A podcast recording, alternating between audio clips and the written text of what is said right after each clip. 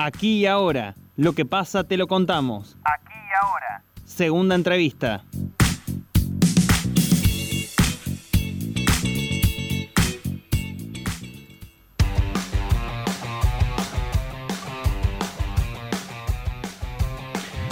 Santiago de Chile inició este sábado su tercera cuarentena desde el que comenzó la crisis sanitaria por un agravamiento de la pandemia del coronavirus. Paralelamente, ayer se desarrollaron elecciones regionales cuyo resultado incidirá seguramente en las próximas presidenciales. Para conocer la situación de cerca ya estamos en comunicación telefónica con el periodista de la Universidad de Chile, Alonso Corbalán. ¿Cómo te va, Alonso? Muy buenos días. Javier Sismondi y Susana Álvarez te saludan aquí desde Noticias al Toque. Muy buenos días a todos los amigos de Noticias al Toque. Así es, eh, eh, Chile nuevamente, específicamente la capital de Chile, entra en una nueva cuarentena, la tercera cuarentena total que registra la capital chilena y también viene saliendo elecciones de gobernadores regionales, las primeras que tiene en este cargo Chile democráticamente en su historia. Alonso, ¿qué fue lo que llevó al gobierno a decidir esta cuarentena total? La verdad es que principalmente el hecho de que actualmente Chile está registrando una media de 7.000 casos diarios en promedio y eh, de estos 7.000 casos diarios, 3.000 en promedio los concentra la región metropolitana. Entonces, por eso eh, se da este fenómeno que en Chile casi siempre las cuarentenas se decretan por comunas, que son las subdivisiones de las regiones, pero esta vez, como la región metropolitana estaba con un, alza considerable en los casos positivos de COVID-19, decidieron que toda la región fuese a, cuarentena total. Alonso, eh, ¿cómo es el comportamiento ¿no? en la sociedad ahí en, Chile, teniendo en cuenta que, hay barrios que llevan más de nueve semanas de confinamiento total?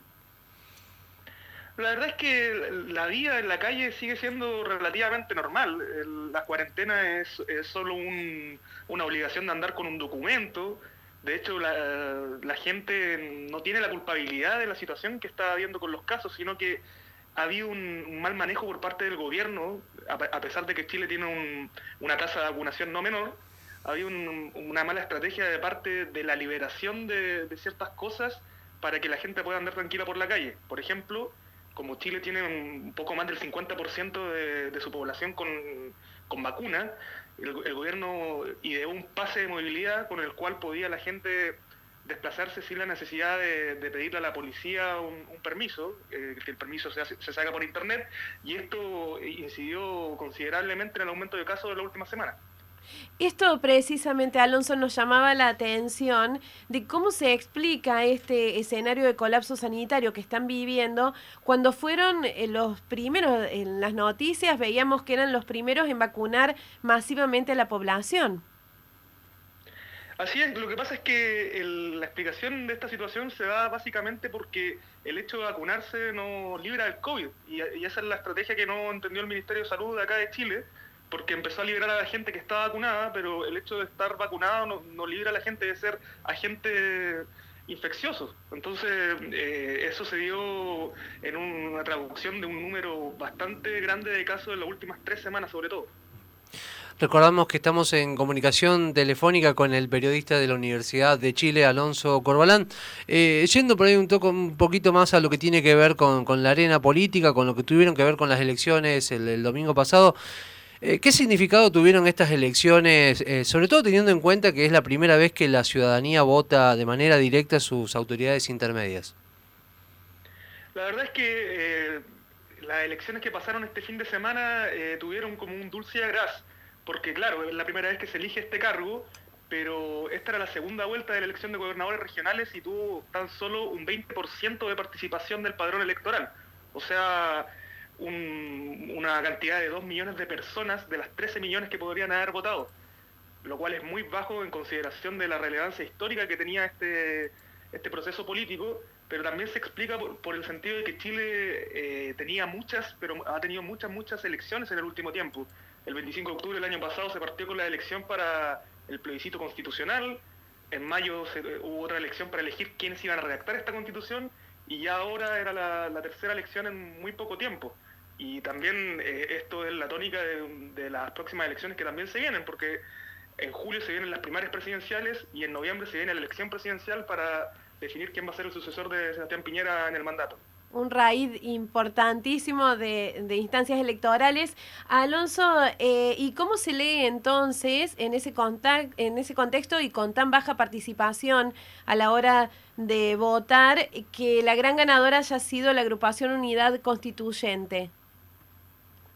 La principal ganadora, claro, en, estas elecciones de gobernadores regionales es la agrupación de Unidad Constituyente y en, las elecciones pasadas que te comentaba de, quienes van a redactar esta constitución, fue el Partido Comunista y el Frente Amplio. Entonces, ¿cómo se lee políticamente esta situación? Es que la, agrupación oficialista, que es el grupo político de derecha que involucra al gobierno de Sebastián Piñera, se está transformando en la tercera fuerza política del país. O sea, la fuerza política más grande en este momento está compuesta por gente más ligada a la izquierda, como el Frente Amplio, como el Partido Comunista. La segunda fuerza está por esta unidad constituyente que mencionas, que ayer tuvo su primera gran ganancia en este último tiempo, que fue las elecciones de gobernadores regionales, donde tuvieron 10 regiones eh, donde obtuvieron eh, al gobernador regional o gobernadora y la derecha está siendo bastante relegada. Ayer tuvo solo una región en la que ganaron, que fue la región de la Araucanía, en el sur de Chile.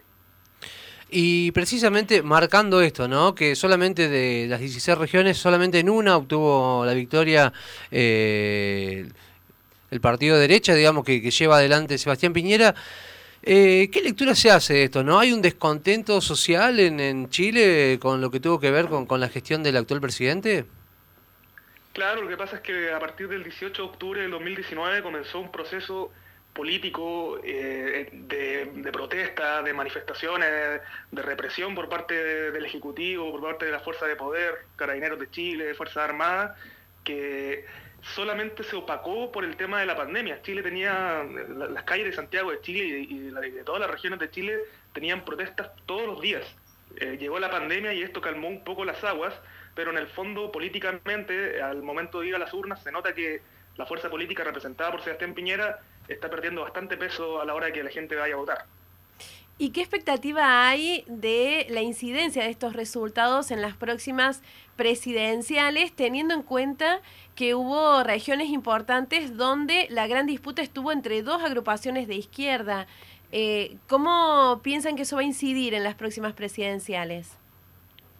La verdad es que lo que pasó ahora en las elecciones de gobernadores regionales fue una sorpresa en el sentido de que todo el mundo pensaba que iba a ser esta fuerza más de izquierda la que iba a sacar más más regiones y, por ende es bastante insospechoso lo que pueda pasar porque la fuerza política que más está llevando la gente en este momento, la, figura política, es representada por Daniel Jaue.